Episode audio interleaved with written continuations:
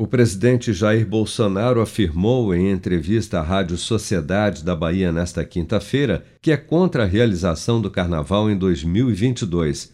Para o presidente, o país irá quebrar de vez se houver um novo lockdown, como já está ocorrendo em algumas localidades da Europa, se a quarta onda de Covid-19 chegar ao Brasil. Olha, por mim não teria carnaval. Só que tem um detalhe: quem decide não sou eu. Segundo o Supremo Tribunal Federal, quem decide são os governadores e prefeitos. Então, não quero aprofundar nessa, que poderia ser uma nova polêmica.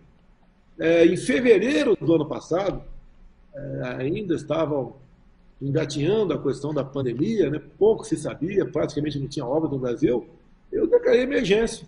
E os governadores e prefeitos né, ignoraram, fizeram o carnaval no Brasil. As consequências vieram.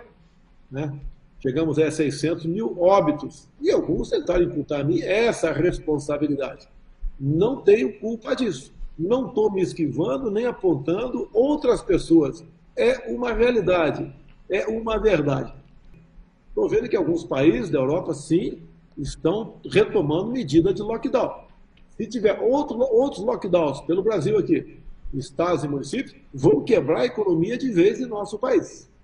Ao menos 71 municípios paulistas já anunciaram o cancelamento do Carnaval de 2022 em razão da pandemia de Covid-19.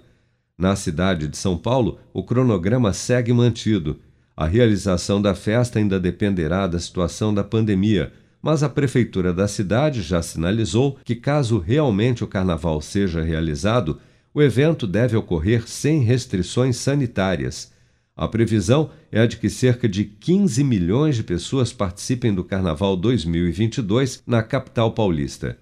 O prefeito de São Paulo, Ricardo Nunes, já propôs a criação de um comitê interdisciplinar entre as cidades que realizam os maiores carnavais do país, como São Paulo, Recife, Salvador, Rio de Janeiro e Belo Horizonte, para tomar decisões de forma conjunta com o objetivo de garantir ações de monitoramento e formulação de políticas de saúde que cumpram recomendações sanitárias para a realização de um carnaval seguro do ponto de vista da pandemia. São Paulo, Rio de Janeiro e Recife já aderiram à ideia.